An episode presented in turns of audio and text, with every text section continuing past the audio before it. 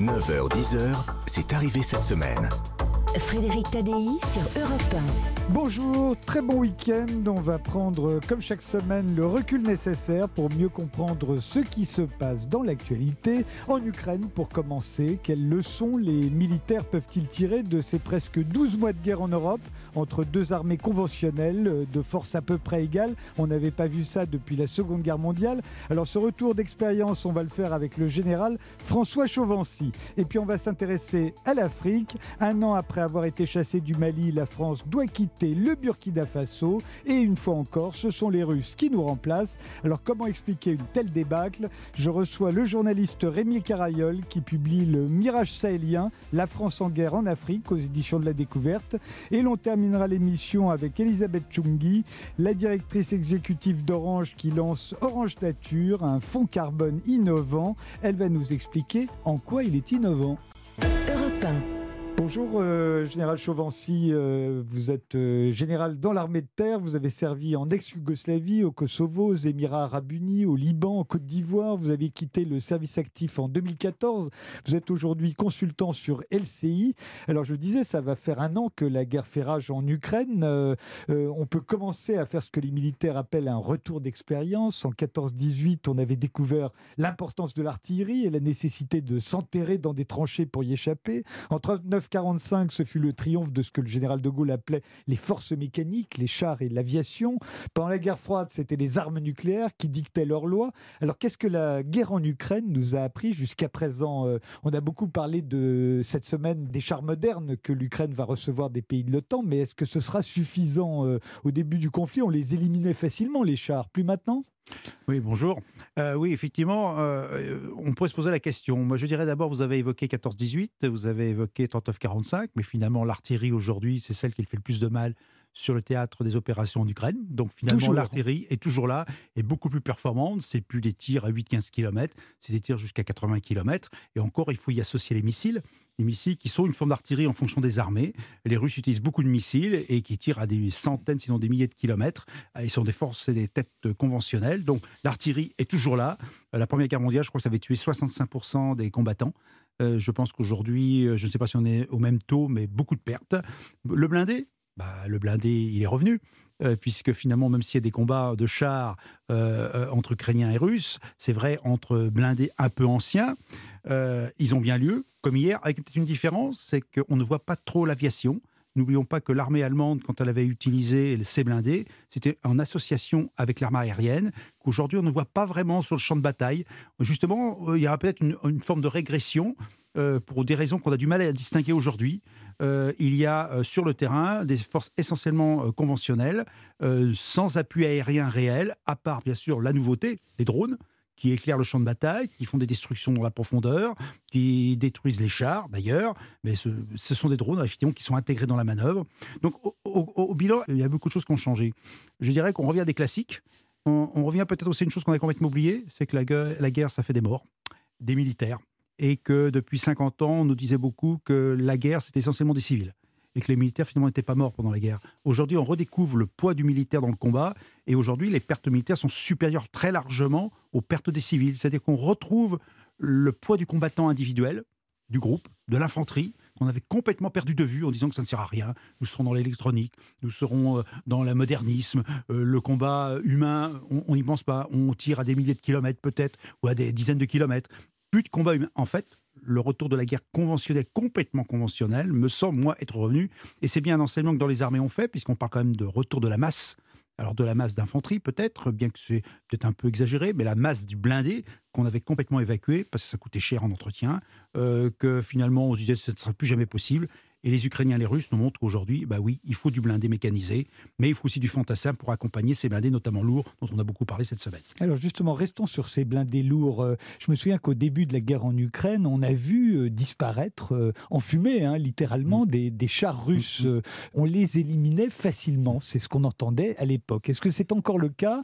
Et, et, si c'est encore le cas, ces chars qui vont arriver alors en Ukraine, ces chars d'assaut modernes, occidentaux, vont-ils faire long feu?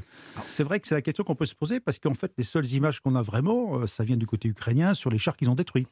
Donc euh, l'efficacité sur le terrain, on a du mal à l'estimer, euh, je dirais, avec objectivité. Euh, il est certain que les drones aujourd'hui ont apporté une capacité de destruction du blindé par le haut, c'est là où il est le plus fragile, réel. Et avec des chars anciens, effectivement, les tourelles ont été des cibles faciles. En plus, la conception des chars russes, notamment, c'était le mauvais positionnement des, des obus dans le char, donc donnant une masse explosive supplémentaire. Bon, donc effectivement, euh, les chars ont été relativement détruits euh, facilement, euh, sachant qu'on dit quand même que entre 50 et 70 chars, peut-être 100 du côté ukrainien, ont été détruits par mois. Et ils en avaient 850 au départ. Donc on est à 805, 11 mois, 50 à 100 chars, on a dépassé ce qu'ils avaient. Est-ce que, que, les chars se suffisent à eux-mêmes aujourd'hui, Général Chauvency Est-ce qu'ils sont autonomes? Non, le char ne travaille pas tout seul. Le char lourd, il est la force de frappe d'une unité blindée mécanisée. Je m'explique. C'est accompagnement avec de l'infanterie. Ce sont les Bradley, les Marder euh, américains et allemands qui vont être livrés, qui vont donner cette capacité d'accompagnement d'infanterie, dont la mission sera de détruire justement les capacités anti-chars de l'ennemi. Ensuite, une fois que vous avez dit ça, vous avez aussi l'artillerie qui appuie derrière.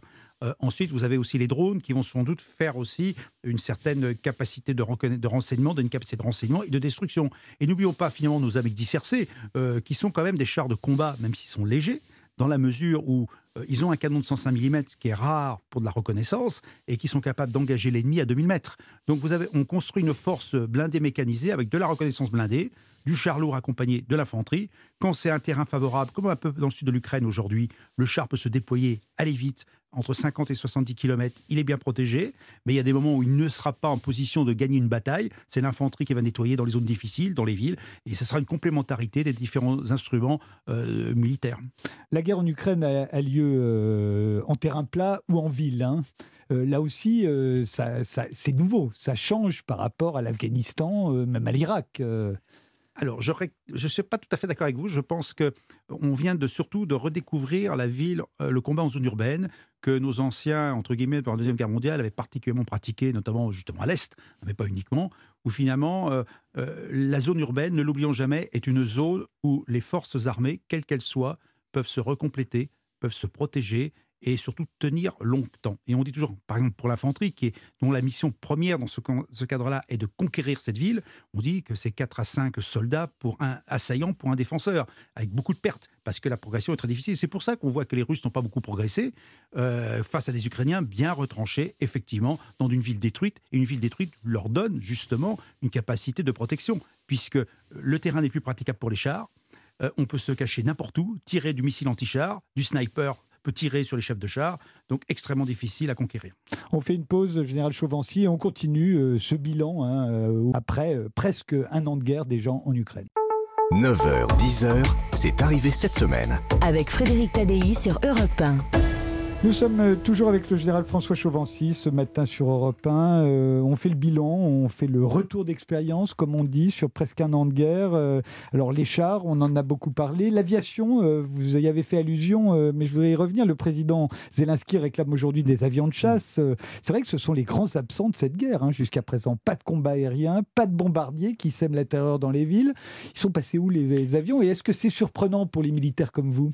Déjà, on a une surprise devant euh, l'absence de combat interarmés, c'est-à-dire terre, armée de l'air, sur le théâtre des opérations. On pensait que les Russes avaient parfaitement intégré euh, tous ces enseignements de la fin de la guerre froide et des, engagements occidentaux, notamment au Moyen-Orient. On aurait pu penser que justement cette association, euh, comme on a fait la référence tout à l'heure aux Allemands en 1940, eh ben, il n'y a pas d'intégration.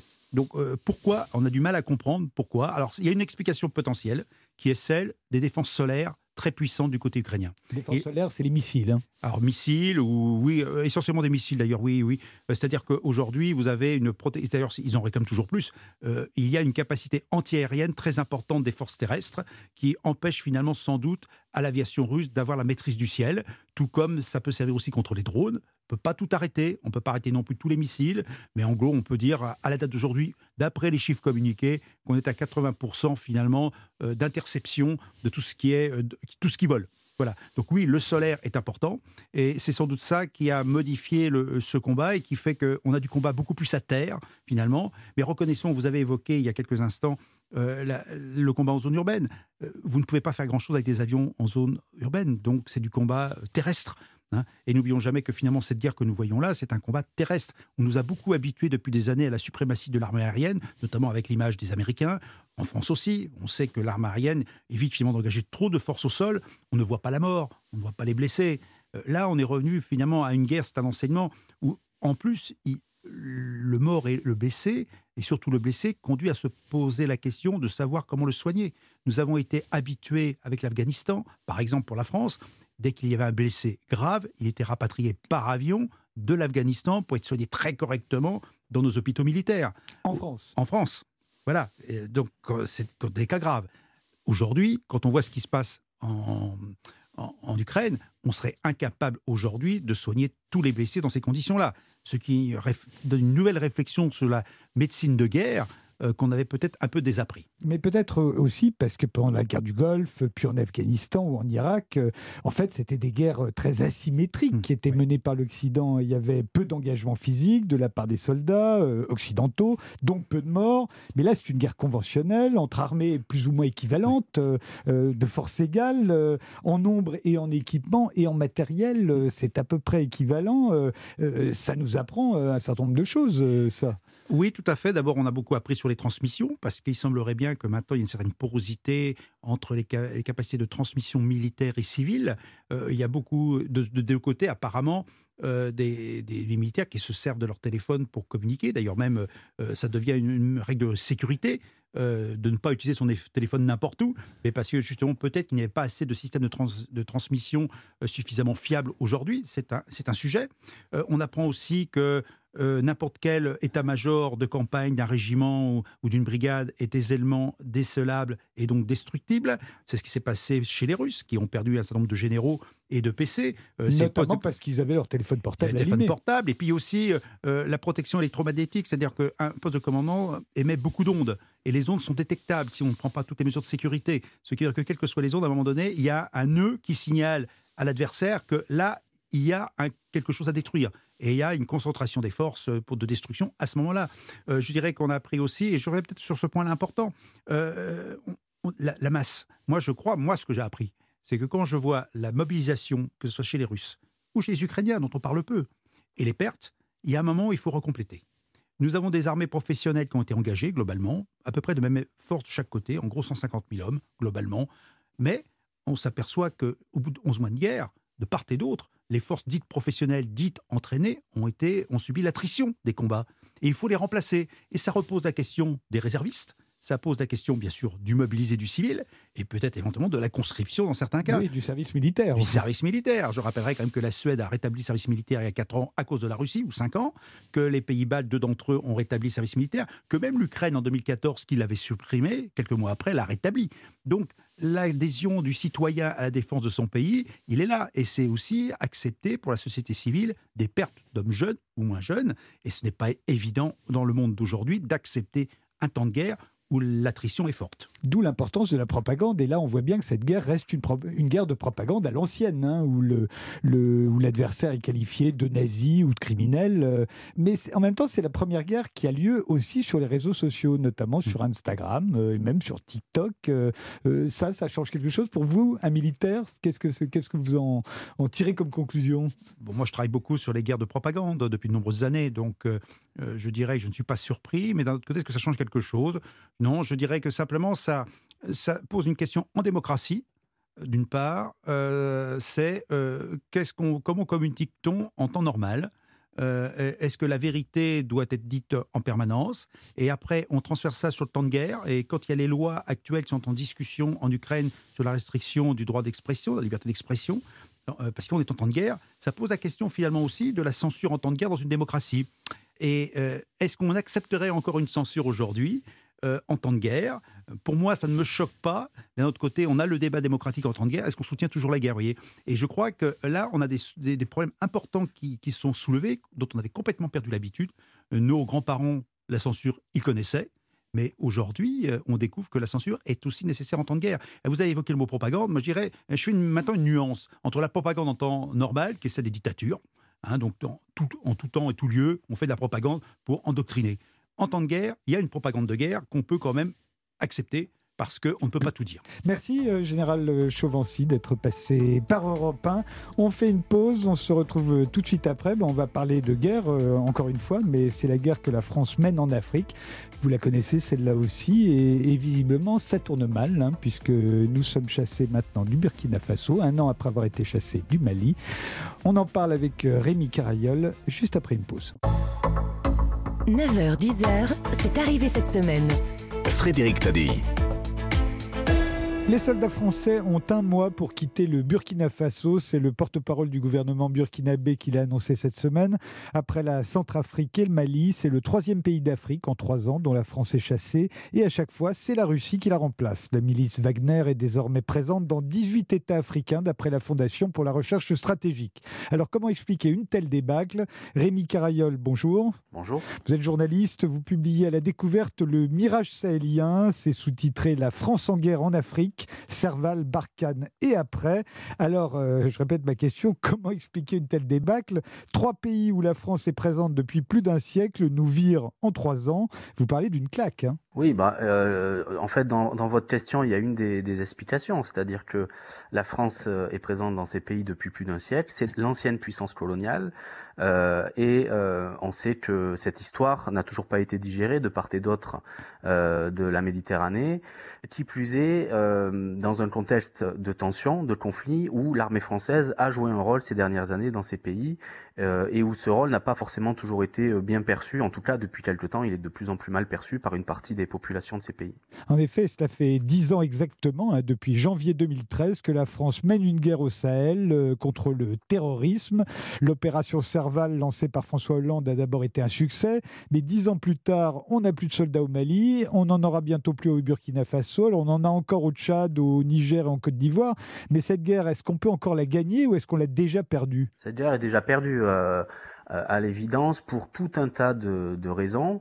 Euh, de fait, l'opération Barkhane a été stoppée. L'opération Barkhane qui avait succédé à l'opération Serval en 2014 a été arrêtée en novembre par le président Macron. et aujourd'hui, il reste des soldats, mais qui opèrent dans un flou le plus total et on ne sait pas vraiment quelles sont leurs missions. Ils sont encore présents dans plusieurs pays de la région, mais pour l'instant, ils mènent assez peu d'opérations, sauf au Niger. Euh, et de toute manière, c'est ce que j'explique euh, en partie dans le livre, c'est que c'est une guerre de toute manière ingagnable. Autant l'opération Serval avait des missions très précises et l'armée française les a atteintes assez rapidement, en trois mois, autant l'opération Barkhane avait des missions très floues. Il s'agissait de, limiter euh, l'influence des groupes djihadistes et d'aider les armées sahéliennes à, se, monter en puissance, comme on dit, et ni l'une ni l'autre de ces missions n'a été accomplie. Au contraire, les djihadistes ne cessent de gagner du terrain depuis des années. Depuis euh, dix ans, euh, quel est le coût humain, financier, diplomatique et politique de cette guerre? Alors, euh, du point de vue français, le coût humain pour l'armée française, il est quand même assez lourd. Il y a 59 soldats euh, qui sont morts sur le terrain. Il y a un nombre indéterminé mais assez important de soldats qui ont été blessés euh, et parfois pour certains très gravement. le coût financier très difficile là aussi là à établir euh, précisément. Euh, on sait que durant les dernières années de l'opération Barkhane, cela coûtait à peu près un milliard euh, d'euros par an, cette opération. mais on ne sait pas trop, ce sont des chiffres qui sont donnés dans des rapports parlementaires. On n'a pas précisément le, le, le, le, montant exact de ce que cela a coûté. Surtout, cela a coûté aussi d'un point de vue finalement géopolitique, diplomatique, puisque comme l'armée française n'a pas été en mesure euh, euh, de, battre euh, les groupes djihadistes, quelque part, elle a un peu perdu de son crédit et ça participe au désaveu, à l'image dégradée de la France dans cette zone aujourd'hui. Qui sont ces terroristes contre lesquels nous nous battons? Alors moi, j'emploie pas le terme de terroriste parce que effectivement, ils sont, ils, appartiennent à des groupes qui sont liés aux deux groupes djihadistes que l'on connaît, qui sont Al-Qaïda et, et l'État islamique. Mais ces groupes djihadistes sahéliens euh, recrutent dans au, niveau des populations locales et surtout sur des enjeux qui sont locaux, voire parfois micro-locaux. Pour beaucoup, ce sont des insurgés qui prennent les armes pour une raison ou pour une, pour une autre, pour euh, des enjeux d'ordre économique, pour euh, euh, une volonté de, de renverser l'ordre établi, que ce soit l'ordre de l'État, mais aussi l'ordre au sein de leur propre communauté. et en fait, beaucoup d'entre eux n'ont pas forcément d'agenda religieux et n'ont pas l'ambition qui est celle de, des groupes djihadistes, finalement, d'imposer leur joug sur l'ensemble des populations. Ce sont beaucoup des gens qui prennent les armes par dépit, par révolte, ou parfois même à l'issue d'une mauvaise rencontre. Donc, ce, ce, terme de terroriste en, en lui-même pose question et il devrait euh, interroger. Euh, le problème, c'est que les autorités françaises euh, ne l'interrogent jamais. Elles continuent de les appeler terroristes alors que c'est un peu plus subtil que ça sur le terrain.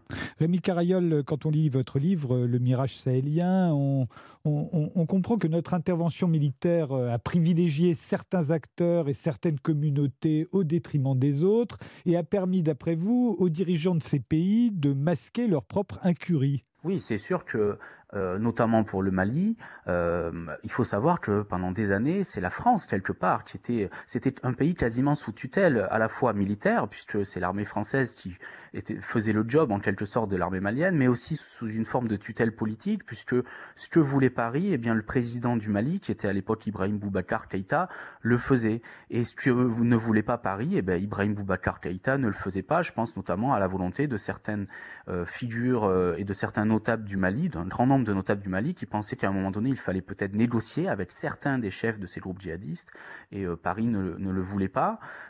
Et, et, tout cela explique en partie aujourd'hui aujourd'hui euh, le désaveu euh, de la France dans cette région, et notamment dans ce pays, le Mali, en partie, je dis bien, parce qu'il y a d'autres explications, hein, mais cela, explique parce que euh, les Maliens, au bout d'un moment, se sont dit, mais, tout de même, euh, on a notre propre souveraineté, c'est à nous de décider de ce que l'on doit faire ou pas faire, c'est pas à la France de nous imposer son, agenda et sa, sa, vision, en fait.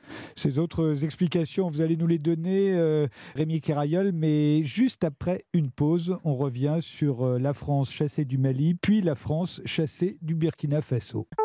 9h, 10h, c'est arrivé cette semaine. Avec Frédéric Tadei sur Europe 1. Rémi Carayol qui est avec nous ce matin sur Europe 1, euh, journaliste, spécialiste de l'Afrique où vous avez résidé longtemps. Vous publiez euh, à la découverte Le Mirage sahélien, c'est sous-titré La France en guerre en Afrique, euh, Serval, Barkhane et après. Eh bien justement, on est après. la France a un mois pour sortir ses soldats du Burkina Faso. on a perdu là-bas les, les, populations locales, hein, aussi bien au Burkina qu'au Mali, euh, en Centrafrique. Euh, comment pourquoi euh, On se souvient des foules en liesse en 2013 au Mali pour accueillir François Hollande. la force Barkhane a été ensuite de plus en plus contestée, pour ne pas dire détestée par les populations du Sahel. Qu'est-ce qui s'est passé? Bon, il s'est passé beaucoup de choses. Bon, d'abord, il y a, l'enjeu militaire, c'est-à-dire que l'armée française n'a pas réussi à, à, battre les groupes djihadistes. Au contraire, ils ont gagné, euh, euh, ils ont gagné du terrain. Ils n'ont cessé de gagner du terrain en fait pendant des années. Et il faut savoir que pour, beaucoup de gens euh, au Mali, au Burkina, au Niger ou même ailleurs, ils n'arrivent pas à comprendre qu'une armée euh, prétendument aussi puissante que celle de l'armée française euh, euh soit incapable de battre des groupes djihadistes qui sont armés de Kalachnikov et qui, se déplacent en moto. Alors c'est plus compliqué que ça. Les groupes djihadistes euh, se sont quand même euh, équipés de mieux en mieux au fil des années. Et puis l'armée française n'est pas omnisciente, contrairement à ce que pensent un certain nombre de, personnes euh, sur, sur le terrain. Mais au-delà de l'enjeu militaire, il y a l'enjeu politique. Comme je l'expliquais tout à l'heure, les Maliens notamment n'ont pas vraiment apprécié au bout d'un moment que la France soit un peu comme chez elle au Mali, l'armée, mais aussi au niveau diplomatique, il y avait une vraie influence de, de, la part de, la France. Et tout ça fait que euh, euh, les gens en ont eu euh, ras-le-bol de la France. Après, ce qui est très difficile, c'est de savoir quelle est la proportion de, de, ces personnes hein, qui, qui, estiment que la France doit, doit partir et qu'il faut rompre avec la France. on n'a aucune idée de est-ce que ce sont des gens qui sont majoritaires ou pas. On sait qu'ils sont très présents et très actifs sur les réseaux sociaux, dans les capitales, en manifestant, mais c'est très difficile de savoir précisément combien pensent qu'il faut finalement rompre avec euh, la France. Mais euh, dans votre livre, vous êtes euh, plus précis dans le mirage sahélien, euh, Rémi Carriol. Hein. vous dites l'armée française a abandonné ses informateurs ou les a laissés sans protection, un peu comme pendant la guerre d'Algérie. elle s'est alliée avec des groupes armés peu recommandables qui ont commis des exactions. nos opérations militaires ont fait des victimes dans la population civile. Il y a eu des problèmes avec les drones.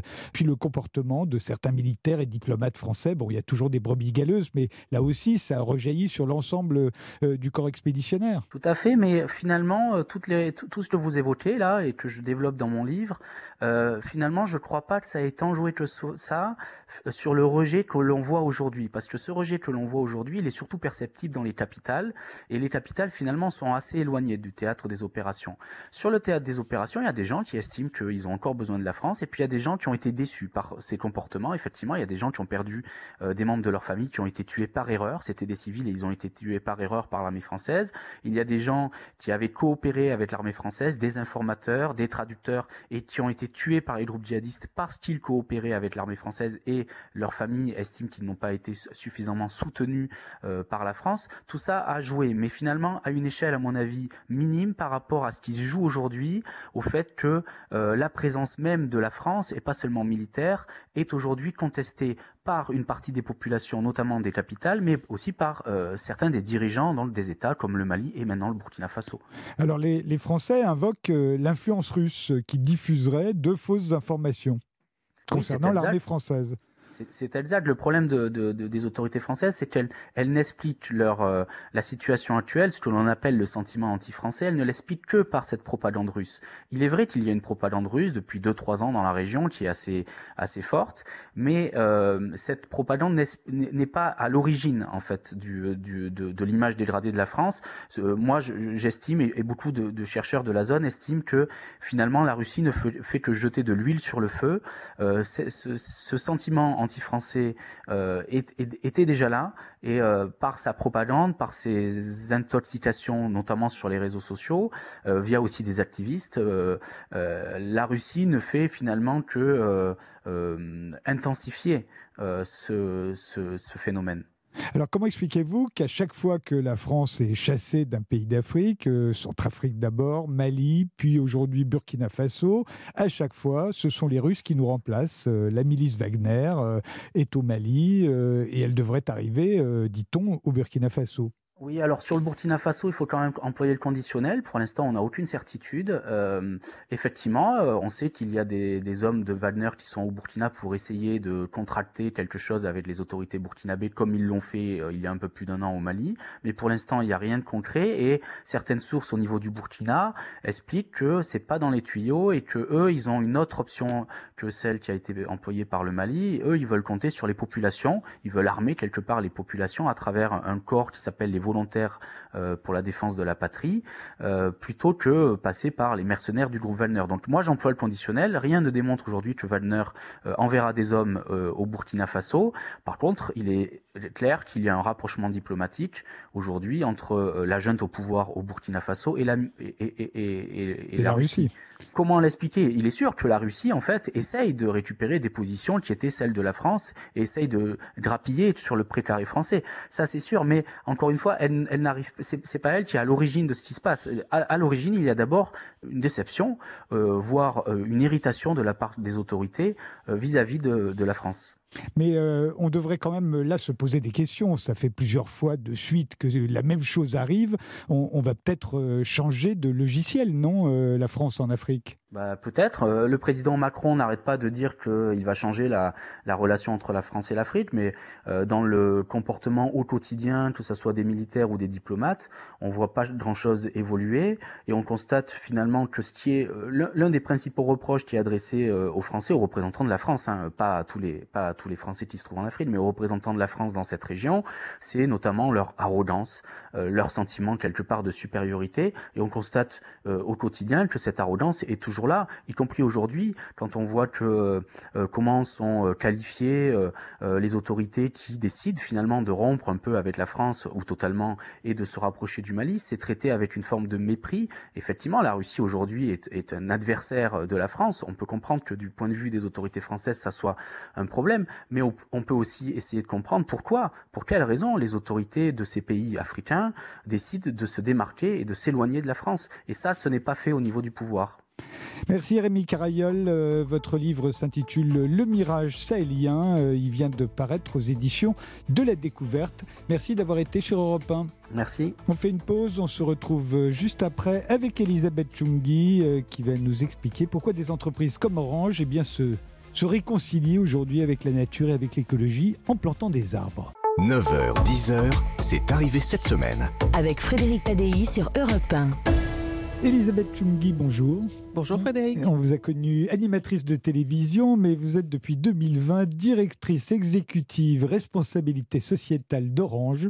Vous venez d'ailleurs de lancer Orange Nature, un fonds carbone innovant doté de 50 millions d'euros. Alors de quoi s'agit-il? Alors, le Fonds Orange Nature s'inscrit euh, dans notre euh, politique de décarbonation. Vous savez qu'aujourd'hui, euh, nous avons toutes et tous une responsabilité d'inscrire nos activités dans les, limites de notre planète et donc de décarboner nos activités. Donc évidemment, ça passe d'abord par beaucoup d'efforts pour dépenser moins d'énergie pour les activités, des réseaux plus verts, plus performants, du recours à l'énergie renouvelable, mais on ne pourra pas diminuer de jusqu'à zéro nos émissions. Et donc pour cela. on continuera d'émettre de toute façon du CO2 dans Exactement, sinon on arrête notre activité. Et donc comme on est responsable et qu'on anticipe, euh, toutes les émissions que nous ne pourrons pas euh, réduire, nous allons euh, développer des projets de reforestation, de mangroves. Nous avons commencé et pour cela nous sommes donc la première entreprise européenne à avoir créé ce fonds d'investissement corporate uniquement rémunéré en crédit carbone et donc euh, qui va servir à financer des, des, projets de reforestation ou, ou euh, de, de, mangroves qui, qui, euh, qui ajoutent de. C'est un peu technique, hein, mais l'idée, c'est ce qui capte, ce sont des, des, écosystèmes qui captent du CO2 et qui permet donc, qui le donc naturellement, de, naturellement voilà. Puisque ce sont des arbres. En fait, Orange fait partie des entreprises qui se réconcilient avec la nature et avec l'écologie depuis quelques années en plantant des arbres pour compenser en partie, vous l'avez dit, leurs émissions de CO2 euh, on peut jamais arriver à 0% euh, d'émissions, donc euh, on compense. Et on, ne compense pas seulement, mais on crée de l'additionnalité en créant de nouveaux écosystèmes naturels. Et comment vous vous rémunérez? Alors nous nous rémunérons non pas financièrement, mais justement en crédit carbone, qui, qui sont des unités qui permettent euh, de montrer que euh, nous respectons notre trajectoire environnementale et notre engagement d'être net zéro carbone en 2040. Ça consiste pas à acheter des droits de polluer. Non, hein? absolument pas. Parce c'est pas du greenwashing. Ce n'est pas du greenwashing parce que nous commençons d'abord par réduire nos émissions avec donc des réseaux plus verts, plus efficaces d'un point de vue énergétique, par le recours aussi à l'économie circulaire. Et ça, c'est complètement nouveau pour nous. Ça, ça, ça bouleverse notre business model. Avant, euh, voilà, on vendait de la connectivité, des téléphones neufs. Donc maintenant, euh, on va de plus en plus sur euh, des téléphones reconditionnés. Même nos réseaux, on les reconditionne, on peut les démonter pour les réutiliser ailleurs. Donc c'est vraiment une démarche complètement nouvelle et c'est une aventure de transformation qui est extraordinaire. Mais les arbres, c'est pareil. Les arbres plantés doivent absorber du carbone, vous l'avez dit, mais aussi réduire la température, fertiliser les sols, favoriser la biodiversité. Sinon, ça ne sert pas à grand-chose de replanter des arbres pour replanter des arbres. J'imagine que vous faites attention à tout ça. Absolument, parce qu'effectivement, dans, ce, territoire qui est très nouveau, euh, il y a euh, des, plantations qui répondent euh, à, tous ces critères et d'autres qui sont finalement moins efficaces. Donc effectivement, on, on privilégie toujours les plantations les plus efficaces, mais comme on a toujours une vision très holistique, euh, on, pense aussi euh, aux bénéfices sociétaux. Par exemple, l'agroforesterie, comment euh, on peut créer des emplois, replanter des arbres, par exemple, comme on l'a fait déjà à Madagascar, qui fournissent des huiles que pourront vendre les paysans et ainsi ils pourront améliorer leurs conditions de vie. Donc c'est une approche très holistique. C'est pour ça que dans la RSE ou dans l'ESG, si vous voulez, il y a l'environnement, il y a le sociétal et il y a la gouvernance. RSE, c'est pour euh, directrice exécutive RSE, hein, ça fait partie de votre titre. Il y a également euh, solidarité et, diversité, je crois, dedans. Vous avez un titre à rallonger. Est-ce que ça vous autorise, euh, vous, à choisir les, les, projets que vous allez financer, par exemple? Est-ce que c'est vous qui êtes responsable de tout, Elisabeth Chungi Alors, les directeurs RSE et directrices RSE des entreprises, leur vocation, c'est de, de, travailler avec, avec toute l'organisation, puisque finalement, qu'est-ce que c'est la RSE en deux mots très simples? C'est comment finalement une entreprise va inscrire son activité dans le développement durable et avoir un impact positif pour la société et l'environnement. Donc je ne peux pas faire ça toute seule dans mon coin, il faut que je, fédère euh, toute l'entreprise. Et, euh, évidemment, on choisit par exemple nos projets de, de, reforestation, de mangroves. On, les, on privilégie les pays où le, groupe est présent. Euh, la France, hein, on a, on a planté plus de. Enfin, on, a, on finance des projets de, reforestation de plus de 175 hectares, notamment dans les Landes, hein, avec tous les incendies qu'on a connus, mais également le Cameroun, Madagascar, où nous avons des activités. vous pourriez faire ça dans l'île de France aussi. On n'arrête pas de couper des arbres dans l'île de France et on les fait jamais repousser. vous avez remarqué Partout, on coupe des arbres dans l'île de France. Écoutez, ça, il faut voir avec Valérie Pécresse. je sais pas, non, c'est toutes les communes Hein. Je ne pense pas que ce soit seulement à l'échelle de la région. Les communes, chacune, coupe des arbres. Mais pardon de vous avoir interrompu. vous parlez de mangroves. Vous avez beaucoup parlé de mangroves. Pourquoi les mangroves? Qu'est-ce qu'elles ont de particulier? Parce qu'elles euh, génèrent euh, des euh, crédits carbone de meilleure qualité, parce que c'est aussi tout un écosystème, toute une, biodiversité qu'on reconstitue quand on, favorise la mangrove. si je prends l'exemple du Cameroun, hein, je suis franco-camerounaise et je vois comment la destruction de, la mangrove entraîne un, appauvrissement des pêcheurs, parce que les, petits poissons ne, peuvent plus se reproduire dans cet écosystème. Et donc, encore une fois, tout est lié E, le S. On, restaure de la mangrove et derrière, on améliore euh, les conditions de vie des, euh, des habitants. Et dans les Landes, c'est pareil. Écoutez, déjà, il faut attendre que les arbres repoussent. Oui, c'est ça. Mais, euh, mais vous voyez, tous ces projets, on les fait en, partenariat avec des entreprises coopératives, Alliance Forêt-Bois, par exemple. Donc, c'est c'est toute une vision de, voilà, de, de, de l'économie et de cette, cette, cette euh, obligation aujourd'hui euh, de, euh, de créer des écosystèmes entre les entreprises, les coopératives pour résoudre les, grands défis de, notre société, la lutte contre le changement climatique et, les inégalités sociales. Elisabeth Chungi, puisque je vous tiens, je vais en profiter. Vous avez également mis en place un, programme baptisé Hello Woman, dont la seconde édition se tient mardi 31 janvier, rue Capron, dans le 18e. Alors il se trouve que c'est complet, mais est-ce que vous pouvez m'expliquer de quoi il s'agit alors, euh, ce programme est né euh, d'un constat absolument accablant. Il n'y a pas assez de femmes dans les métiers du numérique. Donc, 22% seulement en Europe. Pourquoi? Parce que pas assez de femmes dans les écoles d'ingénieurs.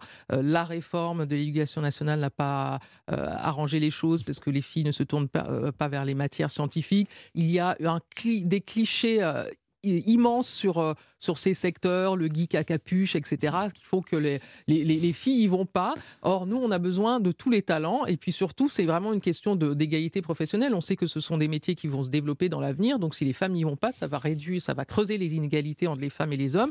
Donc, concrètement, c'est un programme qu'on a bâti, euh, Orange, avec euh, tout un écosystème d'associations euh, pour sensibiliser, recruter, reconvertir et, fidéliser les femmes dans les métiers du numérique. Voilà. Donc, par exemple, sur la sensibilisation. Je suis présidente de Capital Filles, hein, qui, a qui est une euh, association de, mentoring. Mais oui, oui, euh, les filles ont beaucoup de capital, voilà, et sont capital pour euh, construire une société égalitaire. Et donc, par exemple, voilà, on leur, elles ont des, des, mentors dans les entreprises qui les accompagnent, qui leur ouvrent tout le champ des possibles, et notamment vers les métiers du numérique. Et puis, vraiment, l'idée de démystifier. On peut, il y a aussi des programmes de reconversion. On a aujourd'hui, on a d'anciennes fleuristes, d'anciennes assistantes sociales qui aujourd'hui posent de la fibre pour nous. Euh, on, a, euh, on a aussi des, des, femmes réfugiées dans notre centre de formation euh, apprentis dédié au métier de la data et de l'IA. Et donc voilà, on a besoin, le numérique a besoin de femmes absolument. Ça va jusqu'à l'intelligence artificielle. Nous avons lancé la première charte de l'intelligence artificielle inclusive. Pourquoi? Parce qu'on s'est rendu compte qu'elle reproduisait les biais de la vraie vie. Par exemple, pour... ce qui est logique, l'intelligence artificielle, vu que c'est nous qui la fabriquons. Exactement. Et comme elle est fabriquée majoritairement par des hommes encore, et eh bien voilà comment les stéréotypes sont reproduits. En effet, il y a du boulot dans le domaine. Merci Elisabeth Chungi d'être passée par Europe 1 et Hello Women, la seconde édition, c'est mardi 31 janvier, mais je crois que c'est complet, hein, vous me confirmez Non, non, non, il y a encore de la place parce qu'avec la grève, ça a un peu changé la donne. Hein, ah, donc, bien entendu, bah, j'ai bien fait d'en parler, donc je suis ravi. Je Merci. suis ravi. Europe 1. C'est arrivé cette semaine et terminé. La suite, c'est demain matin, 9h, avec euh, Jacques Dallest sur les cold cases, les crimes non élucidés. En attendant, je vous souhaite une très bonne journée sur Europe 1. Dans un instant, ce sera Les Grandes Voix, animées par Pierre de Villeneuve. Bonjour Pierre. Bonjour Quel Frédéric. est le programme? Eh bien, nous allons parler des retraites, puisque se profile à nouveau un mardi noir, mardi décisif. On va parler de l'envoi des chars en Ukraine et de l'immigration. Eh bien, bonne émission. Merci.